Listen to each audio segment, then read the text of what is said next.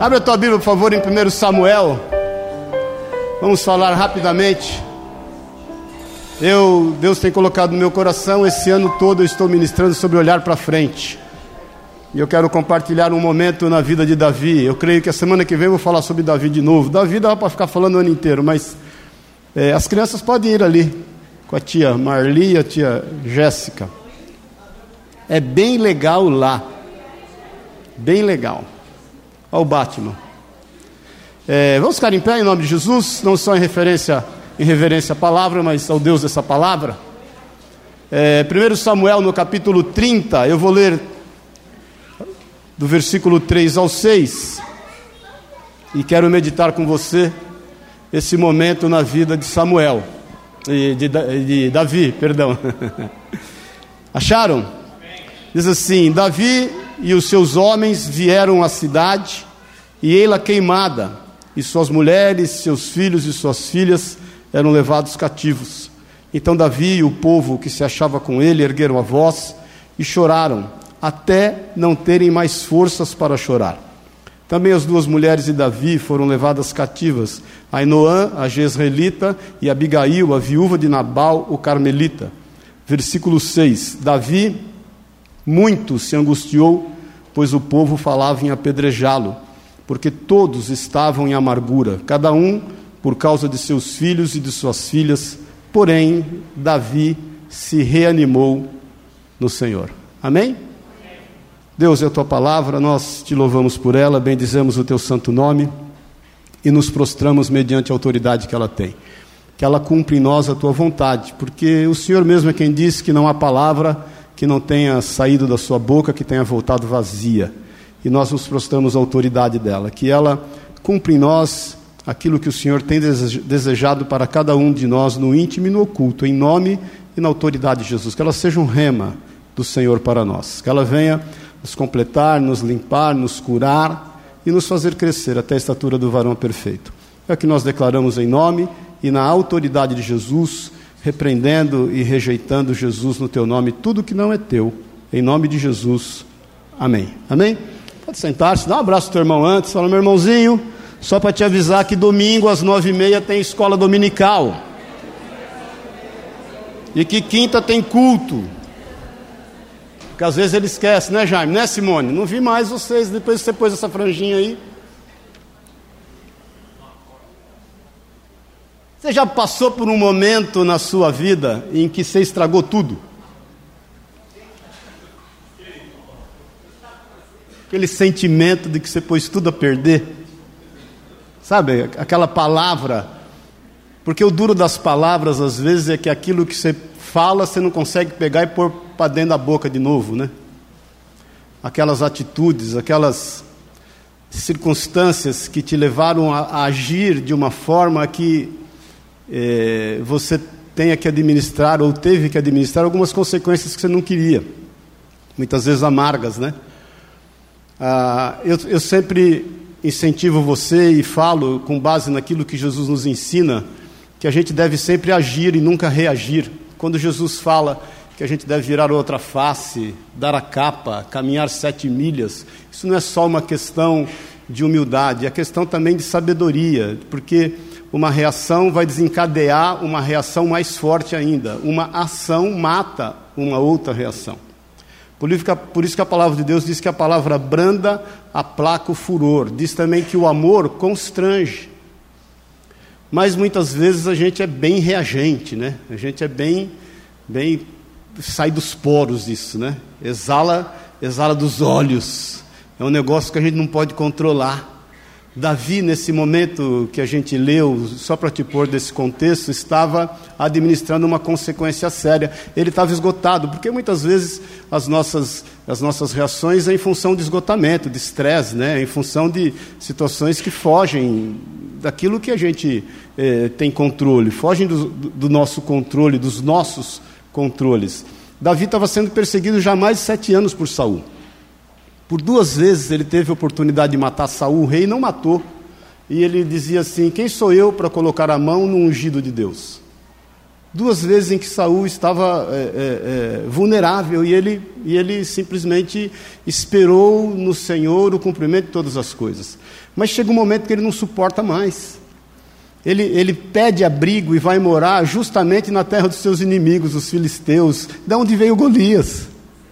E ele vai para um lugar e, e, monta acampamento num lugar chamado Ziquelag. O, o, rei Aques dá ele um lugar e fala: ó, fica ali então quietinho, que era uns 40 quilômetros de Gate, da capital, e fica lá quietinho e monta lá acampamento com todo o teu povo. E o, todo o povo dele era gente, porque era bastante gente. Ele tinha só de soldados 600. Aí você põe mais mulheres, crianças e homens que não eram contados para a guerra. Então nós estamos falando aí de duas mil 2.500 até 3 mil pessoas. Imagine um acampamento desse e imagine você responsável por um tanto de gente dessa. E em dado momento ele já não suporta mais a perseguição de Saul. Ele já tinha sido ungido rei por Samuel lá em 1 Samuel 16, na casa do seu pai, Jessé o Belemita. Ele já tinha esse reconhecimento de ser rei mediante esse povo que acompanhava ele. Ele não tinha sido ungido rei ainda perante Israel e não tinha que, dar, que se dá em 1 Samuel, em 2 Samuel 1 e perante as nações em 2 Samuel 5. Davi foi ungido rei três vezes.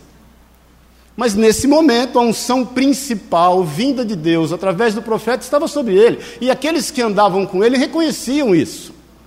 E ele já não suporta mais a perseguição, ele já não suporta mais é, aquela angústia, aquela situação, e ele vai, se oferece ao, ao rei dos filisteus, a, Aques, a, a, a, a, combater Saul. Saul ia entrar na guerra com o povo de Israel contra os filisteus, ele falou: Eu quero te ajudar. E o pior é que quando ele oferece ajuda, ele ainda é rejeitado, porque o rei fala assim para ele: querido, não dá, eu até gostaria, você é até um homem bom, você tem dado aí um bom testemunho esse tempo que você está morando aí na terra que eu permiti, mas os príncipes não querem, porque os príncipes dizem acerca de um ditado, acerca de ti, e, e todos cantam dizendo que se Saul matou milhares, você matou dez milhares. E aí quem é que garante que você, naquele momento da guerra, não vai se voltar em favor de Saul? E então é rejeitado. E ele volta para o lugar onde ele estava acampado com todo aquele povo, e demora mais ou menos três dias. Quando ele chega lá, é essa cena que a gente leu.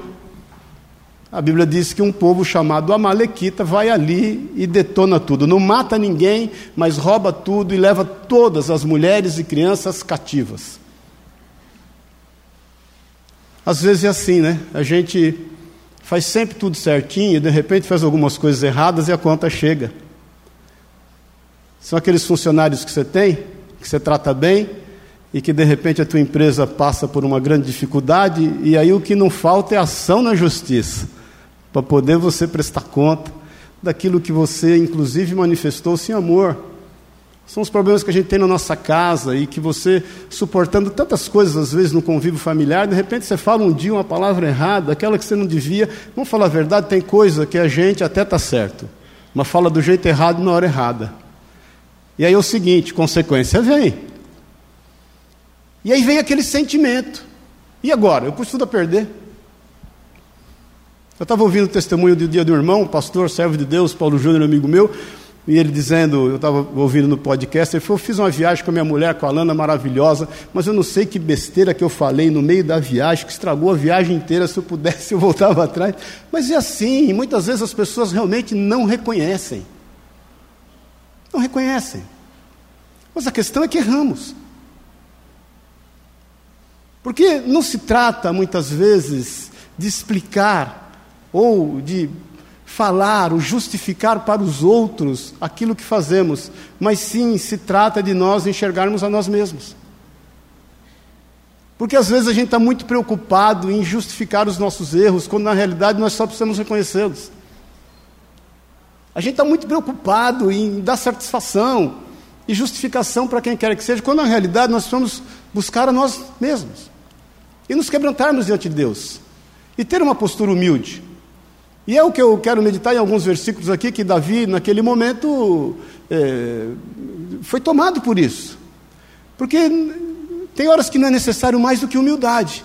Eu tenho lido um livro, não sei se você já ouviu falar, do André Comte Sponville, é um filósofo contemporâneo nosso, um francês, e embora ele seja materialista, mas eu comprei uns três livrinhos dele, e tem um que chama Felicidade Desesperadamente, bem pequenininho, facinho de ler, e tem um outro que eu tenho lido, são o Pequeno Livro das Grandes Virtudes, e, e dentre essas virtudes que ele lista, e eu sempre falo, até falei na escola dominical, é bom a gente é, ter informações e ler sempre à luz da palavra de Deus, mas ele fala sobre humildade, uma frase que eu acho tremenda, eu pedi até para Pri por aí, diz assim: ser humilde é amar a verdade mais do que a si mesmo. É saber aonde a gente errou. É saber aquilo que realmente está acontecendo conosco, porque não se trata de convencer aos outros, mas convencer a nós mesmos. Quem está vivo, diga amém. Porque erramos constantemente. E mais do que querer convencer os outros, o motivo dos nossos erros, é necessário que a gente se convença. Tem uma outra frase de um filósofo de 1600 e pouquinho, Spinoza, que, embora seja um, um, um panteísta, e embora tenha se levantado com o maior criticismo bíblico de todos os tempos, e esse cara foi dado como um grande herege, e depois alguns teólogos reformadores, eles levantaram a moral desse cara de novo, porque na verdade ele tinha bons conceitos. Ele tem uma, palavra, uma frase que é interessante, que diz assim, a humildade é uma tristeza nascida do fato de o homem considerar sua impotência ou sua fraqueza. A primeira pergunta que eu quero dizer a você, fazer a você, está doendo a consequência? Está doendo. A gente sabe que dói. Mas o que a gente tem feito para que isso reverta? Davi chega e vê aquele acampamento pegando fogo, todos os seus bens, penhorados literalmente, todas as mulheres de todos os seus soldados, todos os seus filhos, todos os seus parentes sendo levados cativos, a Bíblia diz no versículo 4, abre lá novamente em, segundo, em 1 Samuel 30, que então Davi e o povo que se achava com ele ergueram a voz e choraram até não terem mais forças para chorar. Você já chorou até acabar a lágrima? Eu já tive momentos na minha vida de eu chorar até não ter mais lágrimas, secar de não ter mais voz. Eu lembro um momento que eu passei uma noite chorando e orando diante de Deus. Acordei no outro dia de manhã com a sensação que tinha ido no estádio de futebol. E olha que eu não sou torcedor fanático, eu sempre torço mais contra o Corinthians do que a favor do Palmeiras. Mas não tinha voz, não conseguia falar. Porque a questão é você convencer a si mesmo, e entender, e se arrepender, e buscar diante de Deus uma solução em face àquilo que você está vivendo, que é consequência de um ato errado, e que as pessoas não compreendem mesmo, e não compreendem mesmo. São seus funcionários que você tratou bem por tanto tempo, e bastou um probleminha na empresa, pronto, tem uma fila de gente lá contra você. É a tua família que você tanto ama, que você anda junto, que muitas vezes você provê, que muitas vezes você ajuda, mas bastou um probleminha teu, não deu, é o teu marido, é a tua esposa, são os teus amigos, que de repente você está junto, mas bastou uma inconsequência sua, pronto, a conta chega. E mais do que justificar-se, a palavra de Deus diz que Davi, ele podia usar da autoridade de ser rei e confrontar os seus soldados. Falar o seguinte: quem manda aqui sou eu. Ele podia matar uns dois, jogar lá uns, dar uns três tiros para cima lá de, de, de, arco, de flecha, de seja lá o que for, e fazer valer a sua autoridade. Ele preferiu chorar diante de Deus. Porque tem horas, vou te falar, meu irmão e minha irmã, eu estou com 57 anos, por mais que você queira brigar contra algumas coisas na tua vida, o melhor é reconhecer e se prostrar diante do Senhor. O apóstolo Pedro é que fala em 2 Pedro, no capítulo 5, humilhai-vos debaixo da potente mão de Deus, algumas traduções da poderosa mão de Deus, para que Ele, ao seu tempo, te exalte. O Senhor é quem diz que Ele dá graça aos humildes, mas ao soberbo ele rejeita. É a Bíblia quem diz que a soberba precede a ruína e a humildade precede o sucesso. Então é o quanto nós buscamos diante de Deus uma direção para que realmente seja feita a diferença, já que nós erramos. E vamos falar a verdade, quando você quer consertar o erro, você só piora. Você já tentou consertar erro com a sua mulher? No meio da viagem? Deu certo? Quando você fala para ela, não, amor, eu reconheço, liberei o cartão. Liberado, aquele sem limite. Eu sempre falo, você vai deixar ela contente, mas não vai fazer ela feliz. Ela vai ficar contente, mas feliz, feliz. Porque a Bíblia diz que um coração quebrantado, compungido, quem? Quem desprezará? Então, Davi, naquele momento, ele está tomado de uma situação que ele não vê outra saída que não seja buscar em Deus uma direção de todas as coisas, mais do que você se condenar, mais do que você permitir que palavras venham à tua mente para fazer com que você pague por aquilo, mais do que você seja escorraçado por si mesmo. Porque vamos falar a verdade, irmãos, muitas vezes nós somos mais duros conosco do que somos com as pessoas. Então é o seguinte, libera o perdão sobre a tua vida. Existem três níveis de perdão. Eu sempre falo isso. O perdão mais facinho que tem é aquele que alguém vem e bate em você, se levanta contra você e você perdoa. Às vezes as pessoas vêm e falam para mim: ah, o fulano falou mal de mim, fulano não me pagou, é, ciclano é, pôs o pé enquanto eu passava, eu perdoei ele. Molezinha, molezinha, eu acho molezinha. Um pouquinho mais difícil é quando alguém faz algo contra alguém que você ama. Aí como é, como complicado. Eu lembro quando o Felipe, meu filho mais velho, eu levei ele primeira vez na escola, e ele mirradinho, magrinho, orelhudo, cabeçudo, né? Que Deus abençoe ele, hoje ele é bonito. Mas, e aí, ele naquela fila, e vinha um, dava um tapa nele, vinha outro, dava outro peteleco nele. Na época não tinha o pedala Robinho, porque ele já está com 37 anos, mas não era fácil. Perdoar quem se levanta contra alguém que você ama, a conta é um pouco mais pesada. E o terceiro perdão, que eu creio que é o mais difícil, é se perdoar. É quando você humildemente se coloca diante do Senhor e fala: Senhor, é o seguinte, em Cristo Jesus não há condenação. É quando você efetivamente entende que isso está te paralisando por conta de liberar perdão sobre a sua própria vida e receber o perdão que o Senhor declarou sobre ti. Ele te perdoou. O que me leva, não precisa abrir, a lembrar de um texto na Bíblia que está lá em Marcos, no capítulo 2. Jesus estava em Cafarnaum, possivelmente na casa de Pedro, que é onde é a casa que ele se hospedava, lá na Galiléia, e a Bíblia diz que ele estava ministrando nessa casa, na sua casa, e a casa estava cheia, não tinha lugar para entrar, e quatro amigos pegaram um amigo paralítico para levar até Jesus para que ele fosse curado. Imagina a cena e disse que eles tentaram entrar, não conseguiram. E já tinha povo mal educado naquela época, você acha que é só hoje? Dá licença? Não. Posso passar? Não. Você não está vendo que eu estou aqui com a mesma necessidade que a tua? Por que, que você quer passar? E aí diz que eles, tomados de impetuosidade, viram mais ou menos onde Jesus estava na casa e pegaram, subiram com o paralítico até o telhado e tiraram parte da telha para descer o paralítico. Imagina a cena e imagine o escândalo do paralítico, que não podia fazer nada que não fosse falar. Ou xingar os amigos. E de repente, imagine a cena: Jesus ali falando, ministrando e amando aquelas pessoas e curando. De repente, houve um barulho meio estranho. Todo mundo pode achar que era uma raposa, um rato, seja lá o que for. Aparece a cara de quatro amigos: Oi, Jesus, dá licença, dá licença, dá licença. Vem descendo o cara. Jesus olha e fala: Misericórdia, esse povo é bom mesmo. Esse povo tem imaginação. Aí Jesus olha para aquele moço, a primeira coisa que Jesus fala para ele é o quê? Quem se lembra? Irmãos, leia a Bíblia. Escola dominical, nove e meia da manhã. Fala o que para ele? Os teus pecados estão perdoados. Para quê, né? Viram a celeuma. Os fariseus começam, quem é esse para perdoar pecado?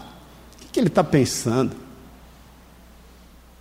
E Jesus olha para eles e fala: Vocês acham o que é mais importante? Curar o enfermo ou perdoar o pecado? Que, no grau de importância, o que é melhor? E eu fico imaginando o paralítico que está ali, que ele não queria mais nada que não seja o perdão. E aquela discussão em torno dele, quer dizer, o cara já estava ruim, ficou pior, falou, pô, eu já faço tudo errado, agora pronto, até Jesus está brigando com todo mundo aqui por minha causa. Jesus olha para eles e fala: Bom, já que vocês então entendem que é isso, olha para esse paralítico e fala: Olha, levanta, pega o teu leite e anda. Os teus pecados estão perdoados. Ele levanta, pega o leite e sai andando no meio do povo, dá licença, dá licença, dá... e foi embora. Porque muitas vezes a falta de receber o perdão está gerando em nós paralisia. Nós não conseguimos andar, as coisas não conseguem acontecer. Simplesmente porque erramos e, não admitindo o erro, estamos justificando, ou quando admitindo, não estamos efetivamente recebendo o perdão. Davi estaria chorando até hoje ali, querido, se ele não recebesse do Senhor o perdão acerca dos atos errados que ele fez. Afinal de contas, ele até tinha motivos. Se você ler toda a história, começa lá em 1 Samuel 16, 14, 15, a história de Davi, você vai ler que ele até, puxa vida, é, é compreensível, mas mesmo compreensível há consequências. Então a primeira coisa, em nome de Jesus, creia nisso, o perdão é disponível. Ninguém pode te reter, ninguém pode te acusar. Não há um justo sequer, diz a palavra de Deus, todos pecaram e destituídos foram da glória de Deus. Ponto. O que não quer dizer que isso gere motivo para que nós estejamos continuamente errando. Não se esqueça, não precisa abrir também João 5, lá no tanque de Betesda, onde colocavam os paralíticos, porque em dado momento um anjo vinha, mexia as águas, e o primeiro que entrasse nessa água, ele era curado, e o Senhor vai até ali, havia um paralítico que era colocado lá há 38 anos, e diz a palavra de Deus que Jesus encontra aquele paralítico, faz uma perguntinha da hora que você não gostaria de ouvir. Jesus olha para ele e fala assim: Você quer ser curado? Ele podia falar o tolerância zero. Não, Jesus, eu vim aqui, eu sou souvenir aqui. Eu vim aqui como objeto de decoração. Estou aqui decorando, nem sei porque eu vim, também não tenho opção, me trazem aqui todo dia. Ele olha para Jesus e fala: Tá bom, eu quero. Jesus fala: Então levante e anda. É o quanto você submete a uma autoridade, de quem realmente tem autoridade sobre a tua vida, para te dizer você está perdoado. Levante e anda. Ele podia falar, Senhor, você não está vendo meu estado. Porque muitas vezes você está falando para o Senhor, Senhor, você não sabe o tamanho do problema que eu gerei. Como se você fosse um pecador profissional, irmão. Você nunca vai surpreender Deus. Você nunca vai chegar diante do Senhor e falar: Senhor, ó, essa o Senhor vai reconhecer que eu, que eu caprichei. Aquele paralítico levantou e andou. Depois de alguns dias, Jesus encontra ele fora do tanque e fala para ele assim: Olha, perceba que você já está já tá curado. Cuidado, para que não te aconteça coisa pior. Por isso que Jesus despede aquele paralítico em Marcos 2 e tantos outros, né? E esse, e fala assim: vai em paz, a tua fé te curou, agora não peques mais. Então saiba em nome de Jesus que o perdão está disponível para a tua vida e que tem um momento que você tem que agir, você tem que se levantar, ainda que você esteja chorando até não ter mais forças. No versículo seguinte, lá em, em 1 Samuel, diz, no versículo 6, Davi muito se angustiou. A palavra angústia é, usada aqui é, é, a mesma palavra que diz assim: espremido contra um canto. É a mesma palavra que do oleiro que pega argila e espreme no molde. No molde. Esse era o sentimento de Davi. É o que nós muitas vezes passamos. Porque a Bíblia diz que ele muito se angustiou, porque o povo, o que ele cuidou, que ele amparou, que ele pagou 13 terceiro garantia em dia, que ele deu vale, e que ele deu mais que o vale, que ele ajudou a comprar carro, casa, apartamento, amparou os filhos, limpou o nariz do filho do soldado, quando estava escorrendo, ele cuidou, deu remédio, ele foi lá medir febre, é, aquele parente que se dedicou à vida, e ele se angustiou porque esse povo falava em apedrejá-lo. Essa é angústia, é, é, é, quando você é pressionado, quando você está esnucado, quando, quando parece que o oleiro pegou a massa e apertou bem no molde. Essa é angústia que Davi sentia. Naquele momento ele não tinha mais o que fazer. Ou ele tomava uma atitude e recebia efetivamente o perdão que havia sido liberado já pelo Espírito Santo na vida dele ou ele ia se entregar a ser apedrejado por aqueles que se levantavam contra ele. lembrar também, não precisa abrir em Lucas 7. Jesus no dia está na casa de um homem chamado Simão, que fora curado de lepra. Jesus está sentado à mesa, você sabe disso, a mesa não era uma mesa convencional como as nossas hoje, cadeirinha, a mesa aí com, sei lá, 60, 70 centímetros de altura, as mesas eram baixinhas, as pessoas sentavam em cima dos pés, né? os pés ficavam para trás e ali elas comiam. Outra, outra coisa, a casa era aberta. Então você chamava um convidado, todo mundo que passava na rua via que você tinha convidado alguém que você estava dando um jantar. Eu lembro uma vez lá em Pouso Alegre, na nossa casa lá, tinha uma churrasqueira, e tem até hoje a churrasqueira, e aí eh, alguns irmãos ficavam em lutas comigo, porque de vez em quando eles viam a fumaça sair da churrasqueira e falavam para mim na noite no culto, oh, você fez churrasco na nossa casa não me convidou? Desculpa, hoje eu queria estar com, com a galerinha lá, tudo. Então aquela mulher, a Bíblia diz de uma mulher que havia que era pecadora, a, a, Bíblia explica isso claramente, e que ela havia ajuntado num vaso de alabastro, que é um vaso inclusive muito caro, um nardo caro, um perfume caro, talvez fruto dos recursos que ela adquiriu com os seus pecados, seja eles quais forem. E ela então pega e vê Jesus sentado na casa do Simão, que fora curado de lepra, e esse homem está dando um banquete para Jesus, ela não tem dúvida, ela pega tudo que ela tem de precioso, vai até Jesus, quebra isso e unge o Senhor, e ela se joga aos pés do Senhor e, e começa a orar e chorar e se arrepender. Ela estava angustiada com essa mesma angústia, talvez, que Davi ou nós sentimos. Aquilo chama atenção e os discípulos e Simão falam, pensam: puxa vida, se ele soubesse quem ela é, ele não permitiria nem que ela tocasse ele.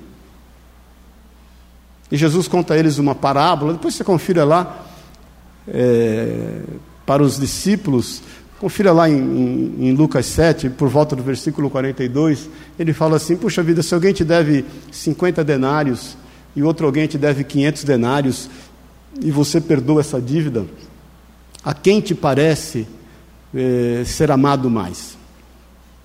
E eles falam, óbvio, aquele que 500 denários. Então é o seguinte, é isso aí. Eu perdoo sobre ela uma multidão de pecados.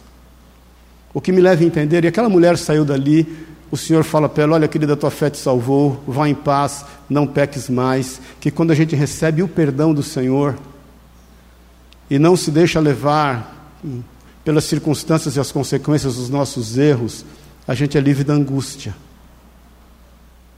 O Senhor quer te livrar de toda angústia que quer tomar conta do teu coração. O Senhor não te fez para estar e andar angustiado. Isso não é plano de Deus para a tua vida. O Senhor não quer que a angústia fique incitando você para que gere em você já um arrependimento maior do que o que você já está sentindo. Deus não quer ficar te lembrando, isso é, é, é como ficar cutucando ferida e mexendo, e mexendo naquela feridinha, você sabe o quanto dói. Quem é da geração do metiolate, primeira receita, sabe o que é isso, né? Quem lembra do metiolate? Só pisca, não precisa nem aquela primeira receita, lembra disso? Que aquilo ardia, feito um inferno. É, é, é, aquilo era o demônio em frasco. Minha mãe vinha com aquilo, aí eu lembrava do leão da montanha, saída pela direita. O Senhor não faz isso. Ele não quer te incitar a ira. Ele é quem diz em Provérbios, ele fala assim: olha, não corrija o teu filho mais do que deve ser corrigido, para que não incite sobre ele a ira. Se o Senhor escreve isso em relação a nós e os nossos filhos, que dirá ele em relação à tua vida? Tem um salmo, o salmo 32, vou abrir rapidamente, eu já estou terminando, vou falar mais um versículo de Samuel, deixa Samuel aberto. No versículo 5 do salmo 32 diz assim: Confessei-te o meu pecado e a minha iniquidade não mais ocultei. Disse: Confessarei ao Senhor as minhas transgressões, e tu perdoaste a iniquidade do meu pecado. Sendo assim, versículo 6: Todo homem piedoso te fará súplicas, em tempo de poder encontrar-te. Com efeito, quando transbordarem muitas águas, não o atingirão. Amém, querido? Seja livre da paralisia seja livre da angústia e olhe para frente. E caminhe na carreira que te está proposta. Não invista mais tempo naquilo que Deus já resolveu. Deus já resolveu. Caminhe. Tem coisas que a gente não entende. Há situações que são reais, mas elas não são verdadeiras. Nem tudo que é real é verdadeiro. Verdade é verdade, realidade é realidade. Talvez seja real aquilo que você está vivendo, mas eu creio que isso não é a verdade de Deus para a tua vida. Amém. Davi precisava de uma solução, porque nós precisamos de solução. Ele chora até não ter mais lágrimas, nem forças. Ele se angustia porque os seus homens, a quem ele cuidou, se levantam para apedrejá-lo. Mas a Bíblia diz no final do versículo 6, lá de 1 Samuel 30, que Davi se reanimou no Senhor. É quando você se coloca diante de Deus e acontece, como dizem hoje, um insight. Você não sabe para onde andar, virá uma voz e te dirá: Esse teu caminho segue por ele. Quantas coisas na tua vida você já viveu dessa forma, querido? Que você de repente, inspirado, seja lá aonde você reconhecer essa inspiração e se acerta a mão.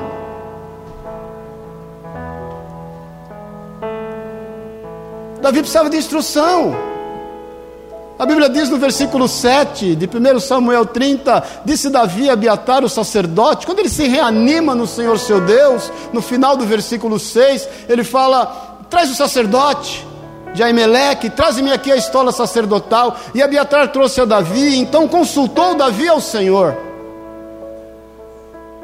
Eu quero te desafiar esta manhã, em nome de Jesus, a consultar a Deus acerca do momento que você está vivendo. Agora é o seguinte: seja livre de toda acusação, libere o perdão sobre a tua vida e seja livre da angústia.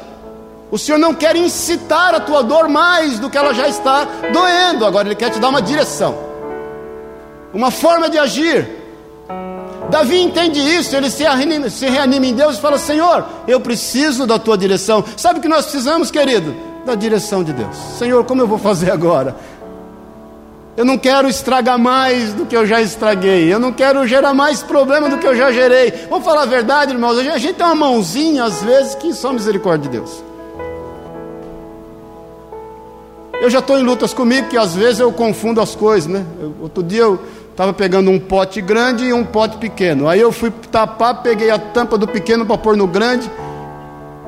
E às vezes a gente esbarra a mão, cai as coisas. Seja livre, querido. No versículo 8 e 9, lá de Salmo 32, onde a gente leu, diz assim: Instruir-te-ei e te ensinarei o caminho que deves seguir e sob as minhas vistas te darei conselho. Vou repetir: instruir-te-ei e te ensinarei o caminho que deves seguir, e sob as minhas vistas te darei conselho. Vamos ficar em pé em nome de Jesus. Eu vou ler um último versículo. Provérbios 3, 5. Verso 3, 5 e o 6 diz assim: Confia no Senhor de todo o teu coração e não te estribes do teu próprio, do, do teu próprio, no teu próprio entendimento. Reconhece em todos os teus caminhos e Ele endireitará as tuas veredas. Eu quero ler junto com você. Vamos por aí o versículo 5. Vamos ler juntos. Amém? Pode ser? Amém, irmão. Quem está vivo, diga amém. Que susto. Vamos lá. Com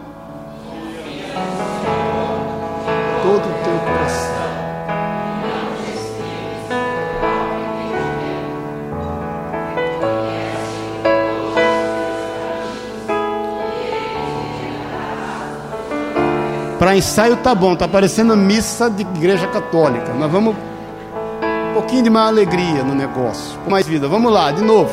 Cinco, vamos lá. Confia no Senhor de todo o teu coração e não te estribes no teu próprio entendimento. Reconhece-o em todos os teus caminhos e ele endireitará. Dá uma salva de palmas a Deus aí. Ele te ama.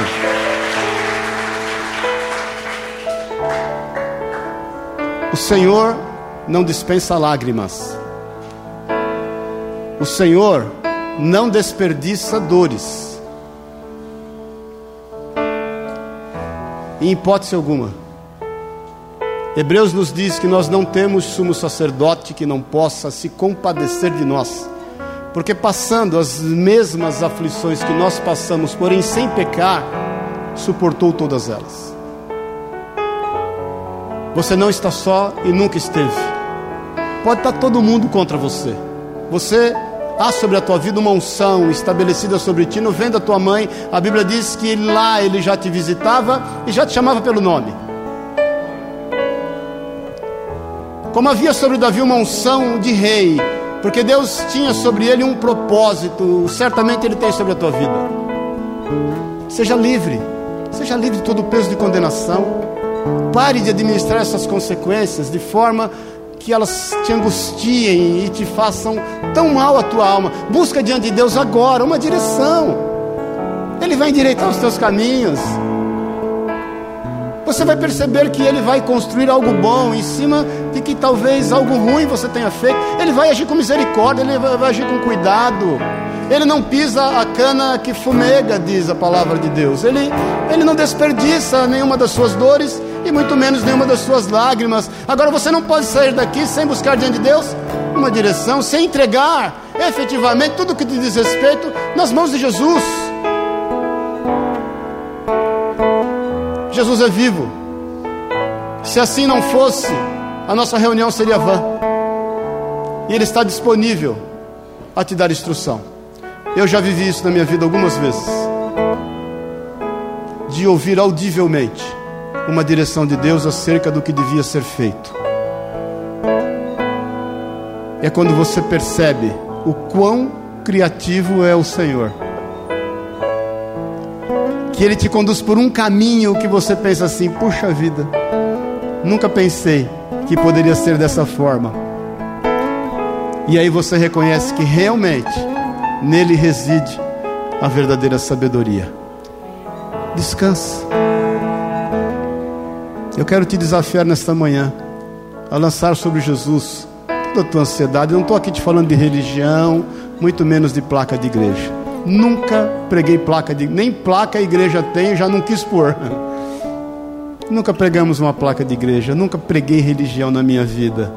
Mas eu quero que você saiba, como diz o que está escrito aí na porta desse prédio: Jesus te ama.